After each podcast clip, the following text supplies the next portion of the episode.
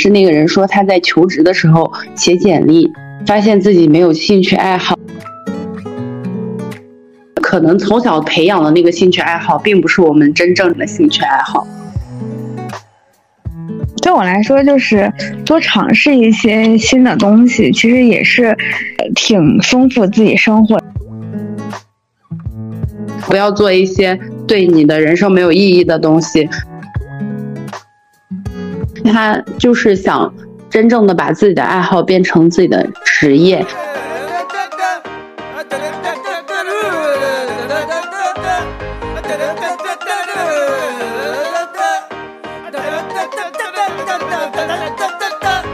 今天我要晒了十二个小时，为什么我还没有成为阳光男孩？我的妈妈说，多吃牛肉才能长高，但我只有三块，只能买杯贡丸。我不加香菜，香菜狗都不吃，吃香菜的小朋友都会长胡子。你在干什么？啊！我才是啃呀啃呀啃呀啃呀啃呀，像都一样。傻傻钱的大大书包，上呀小学堂。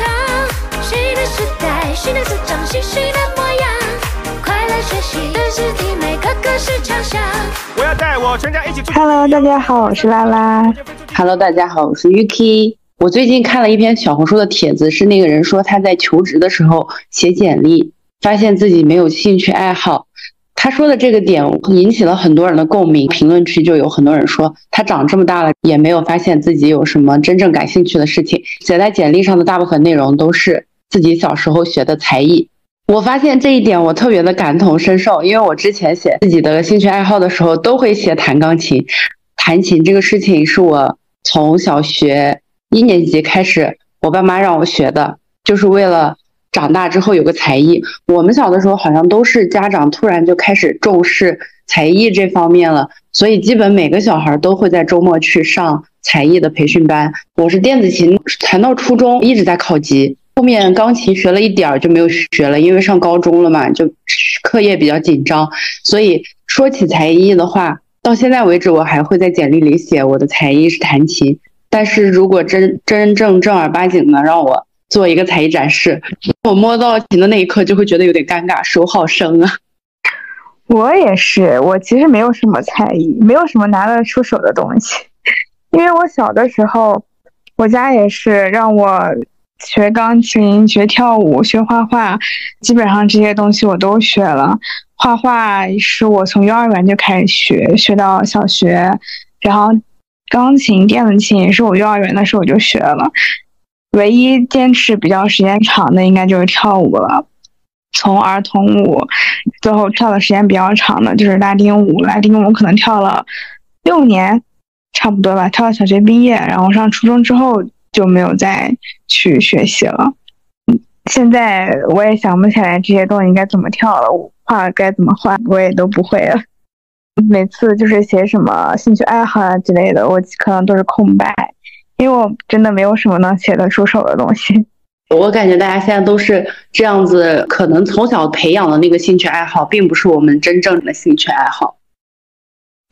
我现在的话，我对钢琴什么的确实是没什么兴趣，因为我小的时候特别的内向。当时我爸我妈带我去上琴课，因为我当时年龄本身就比其他人要小很多，他们就非常大胆的展示。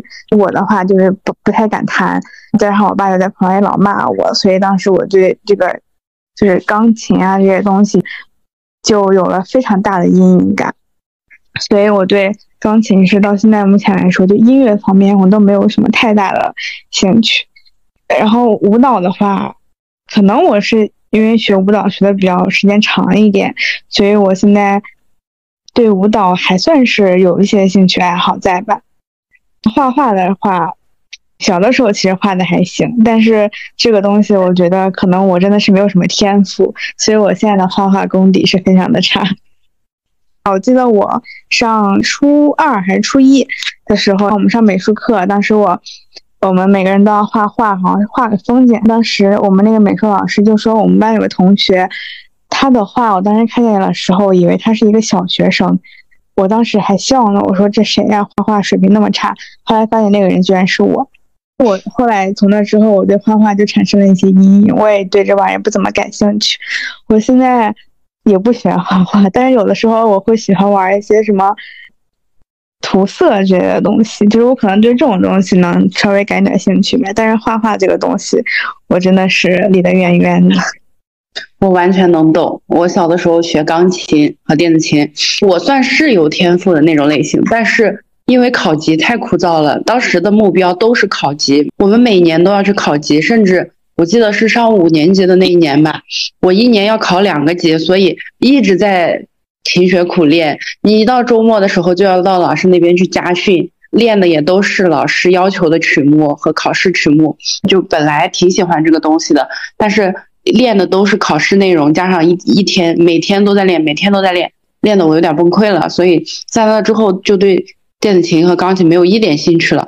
尤其是我我上初高中，我学钢琴的那段时间，又开始考级。钢琴和电子琴它还算是有点差别的，就它没有电子琴那么好弹。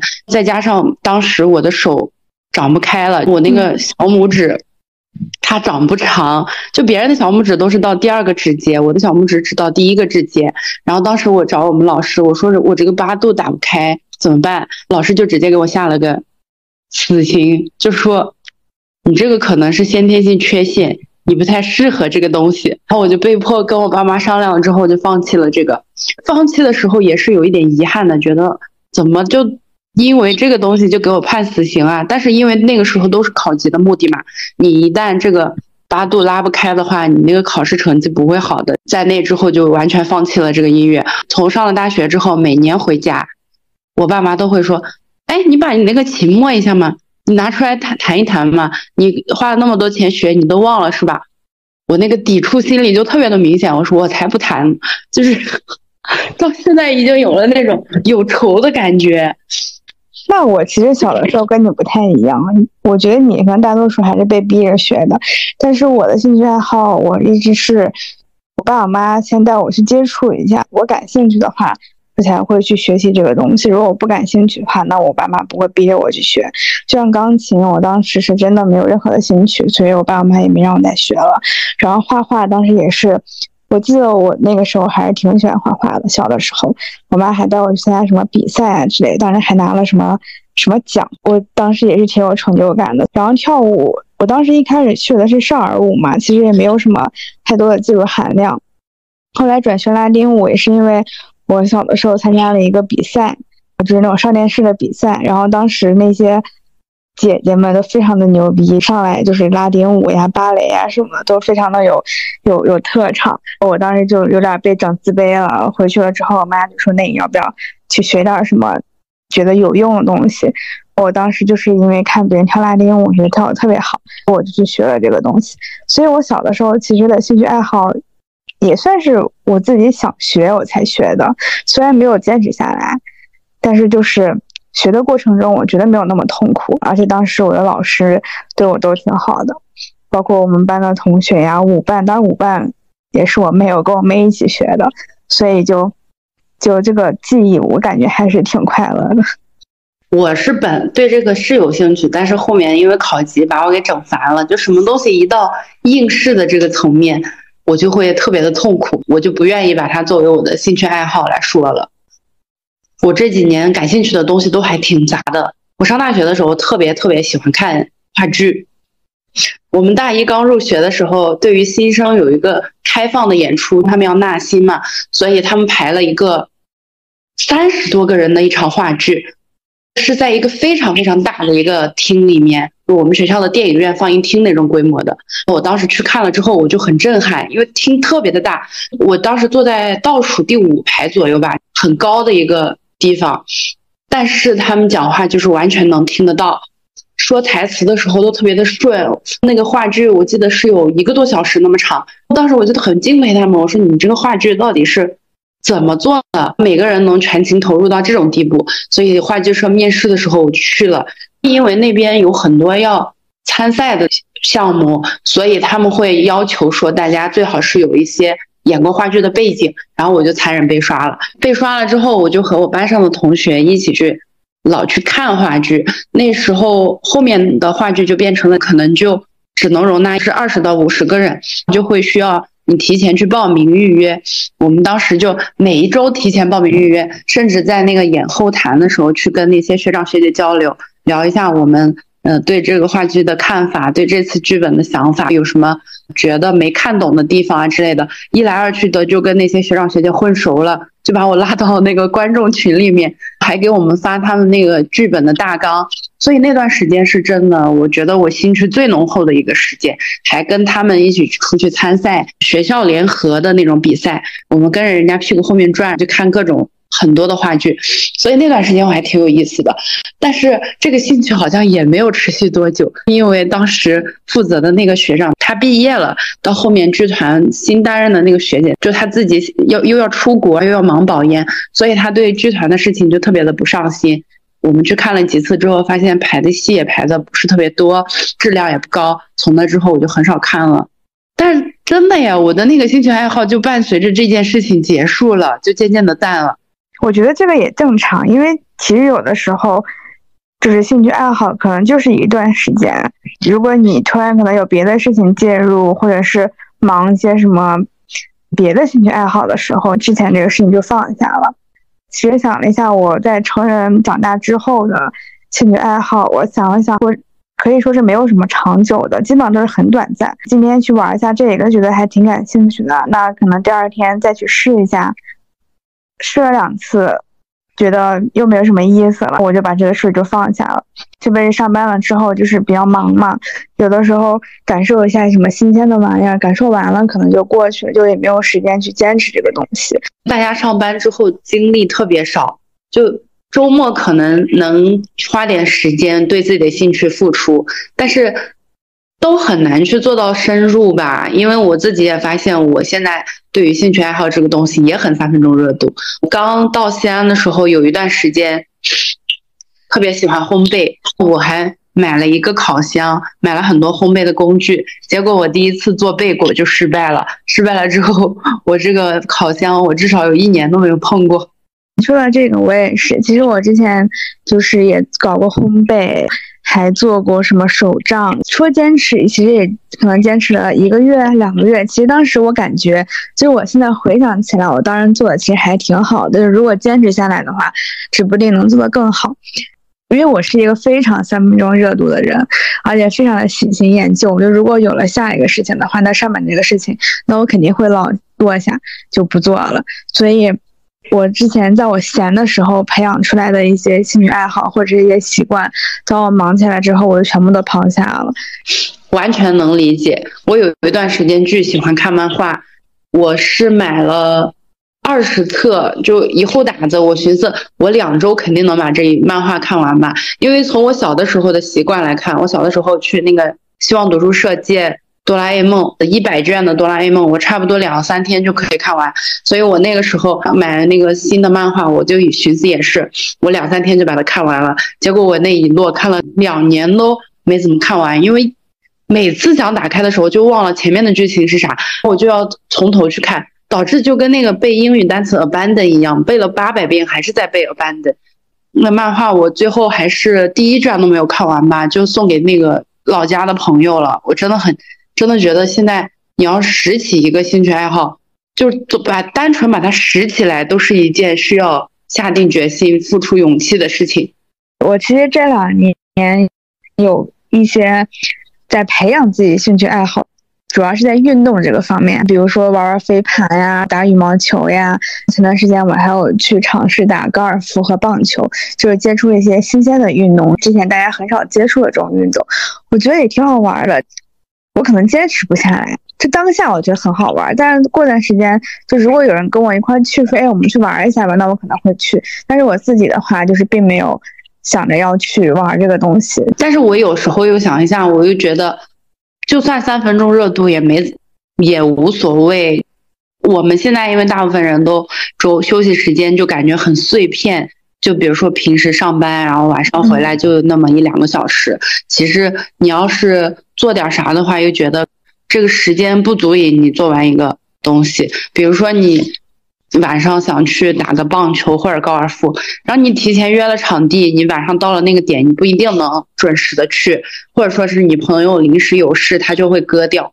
还有比如说晚上你想回家做个拼图，那个拼图你可能拼了一点点儿，就觉得我天有点累了，脖子很酸。本来上班颈椎就很疼了，晚上来拼拼图背更疼了，就放弃这样子。我感觉本来兴趣爱好就是平时打发时间用的，所以就算是三分钟热度也没关系。就我们一旦不要抱着那种我要把它做成一个什么事儿一样的这种心态的话，就会觉得愉悦很多。再联想一下我当年考级，硬生生的把我那个对音乐的热情和爱好给全部给磨灭了。我现在就感觉，哪怕是临时起意也行。就我想起它来的时候，我就去做。对我来说，这个是最好的。我就又说起烘焙，当时我想大干一场，甚至说是一种跃跃欲试的想法。我要做各种各样的蛋糕，结果我第一个贝果就把我给难了个绝，我一下就扑灭了我的这个大展宏图的热情，导致我一年都没有拾起来。但是现在想一下的话，偶尔有一天看见一个不错的配方，感觉很简单，想做一做，还是会把它捡起来。对我来说，就是多尝试一些新的东西，其实也是挺丰富自己生活的。就感觉好像人生生活丰富了很多，特别是在平常就是很枯燥的工作的这个日子中，你下了班回去，哪怕你去健健身、瑜瑜伽一下呀，或者是拼个图呀，哪怕就是跟朋友出去玩一下、蹦个迪什么的，你很开心。我觉得也是在丰富自己的生活。我觉得兴趣爱好，它就是来丰富我的这个工作之外的闲暇生活的。我觉得只要达到这个目的了，哪怕你坚不坚持都没有太大的关系。但是我发现，就很多人他没有是兴趣爱好这方面的这个想法。我举个例子，就我男朋友，他就是一个除了游游戏没什么兴趣爱好的人。我不是说他的生活不丰富哈，而是说他自己就觉得我丰富我的兴趣爱好没有必要，就他不愿意跨出自己的生活去发现一点新的东西。我有一天我就很很纳闷儿，我说为什么你对周围的什么东西都不感兴趣呢？你到底有兴趣的东西在哪儿？他就说，探究你有兴趣爱好这个事情太花时间了，就是又花时间又花钱。对于他来说，他又没时间又没钱，因为他。周周内要加班，然后晚上没什么时间。周末的话又想休息一下，再加上他现在想买房子，他又要看房子，他自己没有去丰富他自己兴趣爱好的时间。除此之外，比如说我们之前就丰富自己兴趣爱好，我们就会去尝试嘛。我周末的时候没事儿的话，比如说我去射箭，我去打保龄球，都是在尝试新的项目。但是对于他来说，他就觉得你体验这个东西。本来就又花时间又花钱的，就没有必要。那我不如我在家打打游戏呢。打打游戏是一个成本很低的事情。对我们来说，找兴趣爱好不是一个专门去找的这个一个事情。就比如说我上面说的一些运动啊之类的，其实也不是说我专门，我就是为了想找一个兴趣爱好，然后我去搜有什么事情能让我去做的。其实都是周末的时候跟朋友或者跟家里人说啊，我们去哪转转吧，就干了一个这个事情，你觉得嗯还不错，那我下次可以再来尝试做这件事情。就是它是一个这么个过程，不是说我专门为了他，我就去找他去干这个事情，就是为了培养一个兴趣爱好。因为我觉得这是一个慢慢的这个这个一个过程，不是一个专门去为了寻找他而做的这个事情。他打游戏也算是他的兴趣爱好嘛，对吧？我是觉得是哈。很多人会觉得打游戏是一个很浪费时间的事情，或觉得它是一个不好的事情。这就是每个人爱好不同嘛。有的人就是觉得打游戏他就会很放松自己，但可能对于我们来说，打游戏并不并不会让我们自己放松，可能去运动一下呀，或者是干一些别的事情，会觉得对自己更有意义一些。没错，还有一个是老一代的人，他对你应该有什么样的兴趣爱好，他会有一个限制，所以很多我们周围的同龄人可能不会像我们俩想的这样说，自己想喜欢什么就喜欢什么。我是有朋友，他就因为这样的固有思维，他到现在为止，他都觉得有些事情他是不该做的。他长这么大了，他周末的时候去喝喝酒嘛，叫他的话他也不会去。我们如果说是带他去骑车、去徒步什么的，他就会说这是一件很危险的事情，因为他父母就小的时候就告诉他，我们不要做一些极限的运动，对你的健康是没有帮助的。不要做一些对你的人生没有意义的东西，比如说我们刚刚说的那些什么飞盘呀、射箭呀，就是你学了这个能干嘛？你又不去当职业选手，你自己去练了能干嘛？你可能感兴趣，但是你最终又做不成什么东西。所以就是老一辈的人的意识里，他就会觉得你培养一个兴趣爱好，他一定要。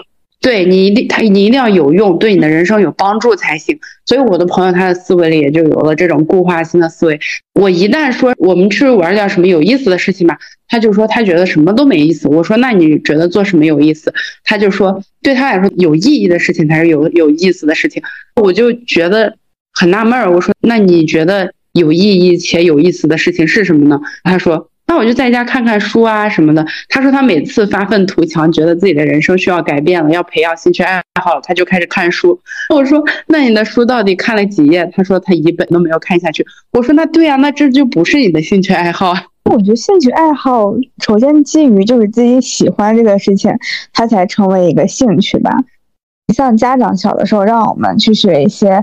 就是所谓的钢琴啊、跳舞呀之类，他都是最小的时候，家长就会说啊，你以后去哪里，人家让你才艺展示，你一点才艺都没有的话，你怎么办？所以就是让你去学这种东西。小的时候，我爸爸妈妈经常就跟我说这种话，说你以后长大了，你一点兴趣爱好都没有，你长大肯定要后悔，你会吃亏。我小的时候，其实我非常反感他们说这个话。我上了高中、上了大学之后，我就意识到，其实他们说这话也有道理。你在学校的时候，有的人会。出来突然展示一下自己的钢琴啊，展示一下自己的舞蹈呀，或者画画，你当时就会觉得哇，他们好厉害，他们好牛。可是我什么都不会，就像我开头说的，我说感觉我自己就是什么都不会，就在兴趣爱好上面属于是没有一个拿得出手的。我就是也会后悔，那我小的时候为什么不多去学一些这种东西？但是我现在就是觉得也不迟，就是我现在想学，我照样可以去学，只要我自己感兴趣，只要我自己喜欢，那我什么时候学都是来得及的。兴趣爱好这个东西，你拿能拿得出手，当然也是很厉害的。但是我觉得，它不是说你是为了展示它，或者为了显示你有多厉害，你才去搞，就是才去培养这个东西。我觉得更多的还是你喜欢，所以你才会去坚持，才会去去培养。如果你发现你在一个东西上面没有天赋，你还会去坚持吗？我是不会。就像我小的时候学画画，我觉得我没有什么太大的天赋。我就不学，包括音乐方面也是。我觉得我没有什么天赋，我就会放弃。所以我最后坚持下来的也只有跳舞了。其他的那些，我觉得我做不到很精，或者是做不到很长久，能能做的很好的事情的话，那我就不去浪费这个时间了。因为小的时候，毕竟更多的还是会考虑学业嘛，所以这种兴趣爱好什么的，就是。能坚持的会让自己坚持下来，但实在是做不下去的就不做了，就还是把更多的时间放在学习上面吧。但是现在的话，如果我觉得我对这个东西没有天赋，我还是很感兴趣的话，那我可能还是会做。但是如果我要是不感兴趣的话，又没有天赋，那我肯定就是尝试一次，我再也不会动这个东西了。那我就分享一下我做饭的经历。这个东西我并没有天赋，但是。我自己做饭做久了，我又觉得还行吧，也能吃。要么我就精进一下吧。所以总的来说，我感觉我对它还是有兴趣。但是我屡败屡战，屡战屡败，就是吃过的人都说不好，卖相也不好，口味也很一般。就到现在为止，我真正的知道它的问题在哪。我做饭都是一个格式，就我只要一旦知道一种炒菜的方法。炒出来还不错，我不管什么菜，我都用这种方法炒，不完全的按照别人的成功食谱来。这个习惯沿用到了我做烘焙上。我今天刚做了一个巴斯克，算是成功的。这个是我在烘焙里面发现的，目前为止最最最最简单的一个东西，而且它的成品也还不错。但是我做烘焙的时候就不会完全的按照人家的克重来，因为我会觉得哦，差不多就是这个适量就可以了。我是完完全全按照适量这个唯心主义来做的。我现在觉得，虽然我对这个东西没有天赋，烘焙这个事情，它有做蛋糕的，有做甜点的，有做小点心的，有做饼干的，我总有一个能做会的吧。所以我现在就是抱着这样的心态继续战斗，继续培养我这个兴趣爱好。我相信总有一个能成功的。但是就算做不成功也没所谓了，反正最后都是我吃了，我也没有浪费材料。而且在做它的过程中，我的心情又很好，我是抱着极大的期待来做的，我觉得这样就很不错了。但是我觉得你就是总结经验的话还好，就比如说你现在已经知道你在这个上面遇到了什么问题，你为什么每一次都会屡战屡败，你后面改变了自己的做饭的方式，提高了自己做饭的技能，后面应该就会好很多。我那天看了一个小红书，有一个相亲的帖子，那个男生说那个女生。呃，如果他的爱好是爱看电影和爱旅游的话，说明这个人一定是个很费钱的人，就是他的生活成本很高，不要跟他相亲。有一些人他会根据你有什么爱好，喜欢什么样的东西来判定你这个人平时的生活习惯和消费习惯各方面。我的天，怎么还会有因为这件事情来对别人下定义的？但你这样说的话，其实我觉得反反方向来说，会更好的去。划分大家的圈层、圈子，就是比如说，就像相亲这种事情，比如说我刷软件，然后我看见对方他的兴趣爱好是什么，那我就会觉得，哎，那他可能跟我是一类人，那我们可能更会更好聊，更好开始聊天。呃，兴趣爱好也可以就是发展成大家的一个交友圈嘛。我当时就因为上大学的时候看话剧，这个认识了好多朋友，不错的朋友。所以我觉得，其实这个兴趣爱好其实也是，就是交朋友的一个很好的方式。我上大学的时候特别爱看小说，我整天就在微博上写文评，然后有那种看过这本书的人就会跟我互动。看小说也有个圈子，而我一旦进入了这个小圈子之后，大家就会有各种的。扩关交友的这种方式，然后就有那种网上会互动比较熟的朋友加微信，加了微信之后就从聊书、聊小说变成了后面聊生活、聊自己的个人发展啊、聊感情啊各方面，然后就变成了网络上的好朋友。其实这样想来，这个兴趣爱好对我影响还挺大的，因为我有好多个朋友，就是到现在为止我们还是有微信有在联系的。我甚至知道。他们是考上研究生，然后现在在准备公务员考试啊，等等各方面的生活，甚至还有的朋友，我们离开了看小说那个圈子，又一起进了追星的圈子，也很神奇。就是绕了一圈之后，大家又在一个圈子混。我记得去年的时候吧，我跟那个朋友是有三年没联系了，突然之间我们在游戏里遇见了。就我玩游戏的时候，它不是有显示你的朋友谁谁谁在线吗？因为我们玩的是一个非常小众的游戏。总共就没多少个人玩，就是你的好友那个排行榜里面就只就只有几个在线的人，我就看见他在线，我就赶紧去私聊他，我说你怎么也玩这个游戏？因为那个是单机游戏，它不是那种多人能 PVP 的游戏。我们两个人就开始分享自己通关攻略，反正也挺神奇的。那说到这个，我就想到有的人他可能进入一个圈子，他比较喜欢跟。别人一起去交流，但有的人就是更喜欢自己一个人去玩，享受这个东西。像我的话，我就属于后者，就可能你看你就会去参加一些什么同好会，或者是在网上认识一些跟你同样有兴趣爱好的人。但是我就是属于闭闭关自闭，一个人一个人享受这个过程。没有，我是感觉你比较倾向于线下的交友，比如说你去跟别人一起。打球呀之类的，都是那种呃认识线下好朋友的方式。但是因为我特别的喜欢在线上待着，就是很爱的人。然后我从大学到现在为止，认识的好多朋友都是网友比较多一点。因为我有朋友他会为了自己的兴趣去上兴趣班嘛，你会考虑这种事情？那我目前倒是不会。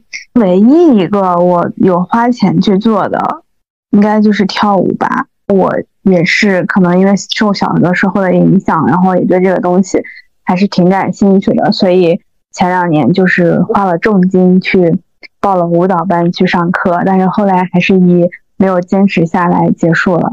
对，但是现在这个东西还是挺有兴趣的。不过我就是觉得我自己对很多事情都太三分钟热度了，所以目前就是并没有想去花钱去学习。对，就是可能。感兴趣的话，今天想跳了，就看看什么团购呀之类的，然后去跳一两节课，这样子就是不会去花太多的钱在这个上面。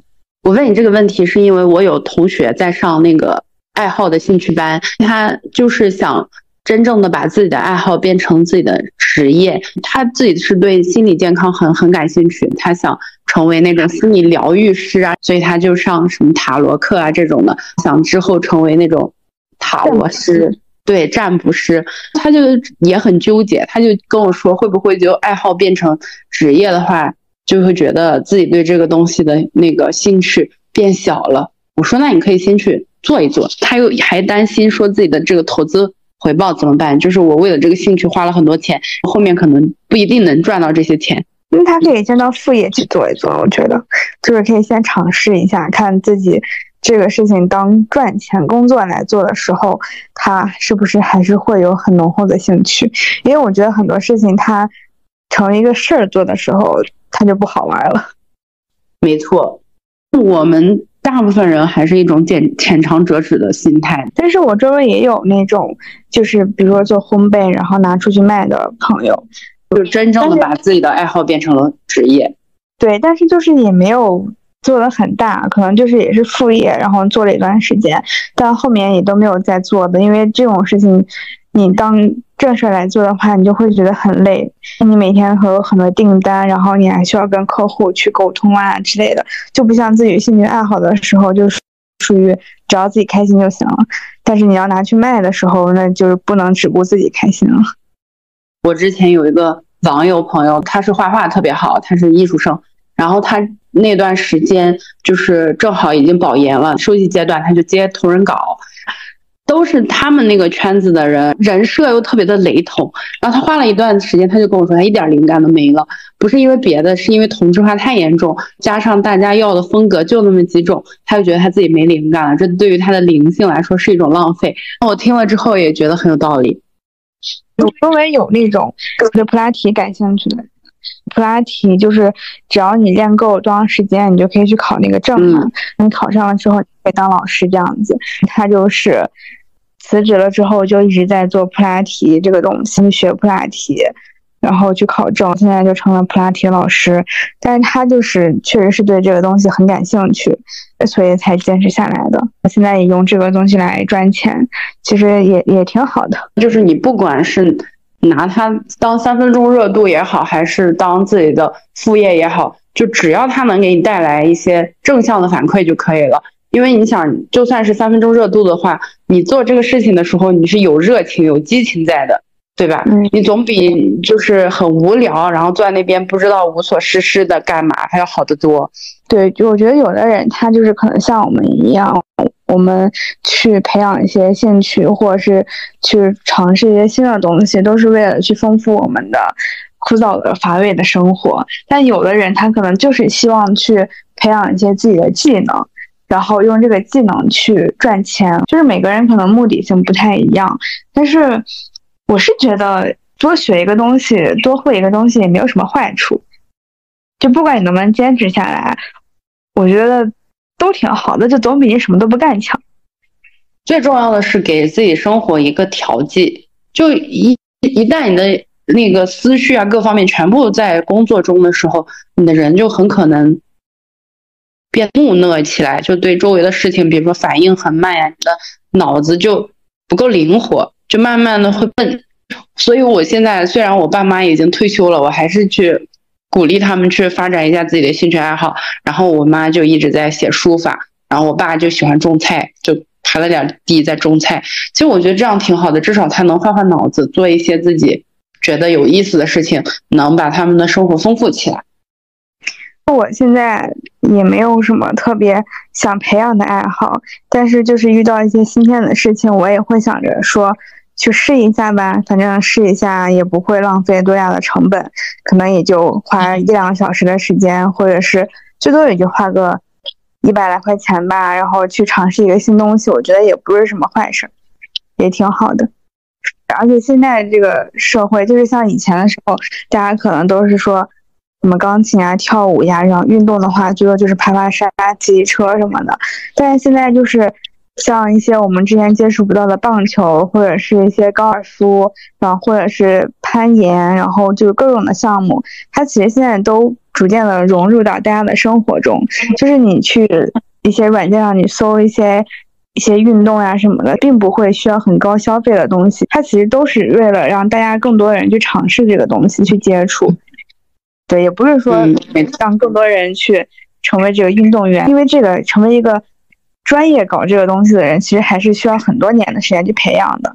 现在能出现很多这么多新的东西，就也是想让大家可以全方面的去发展。那我们这一期说了很多自己兴趣爱好上面的发展，不管是从小到大大家长逼着自己学的兴趣爱好，还是我们后面自己发展发现的真正感兴趣的东西，其实本质都是给我们的生活作为一个调剂，来呃换换脑子呀，或者说是保持自己的灵性的一种方式。不管是它是一种技能的培养，还是丰富我们的工作以外的生活，多尝试一些新的东西，它总是好的。不管你是三分钟热度，还是想把这个事情最后深入的去发展成自己的事业，它都是好的。不管说它是为了给你带来身心上的帮助，还是说最终能让你带来变现上的赚钱的一个能力，只要它能对你自己带来正面的反馈，它对你的成长来说都是非常重要而且有利的。对的，大家有没有什么兴趣爱好，或者是想发展的技能，都可以跟我们讨论。没错，衷心的祝福你的生命中能找到自己真正感兴趣的东西。那这期就这样子啦，嗯，我们这一期就到这里了，拜拜。拜拜。你的童年我的童年好像都一样小小肩膀大大书包上呀上学堂谁的时代谁的主张谁谁的模样快乐学习德智体美个个是强项你的童年我的童年好像都一样小小肩膀大大书包上呀上学堂谁的时代谁的主张谁谁的模样快乐学习德智体美个个是强项妈妈。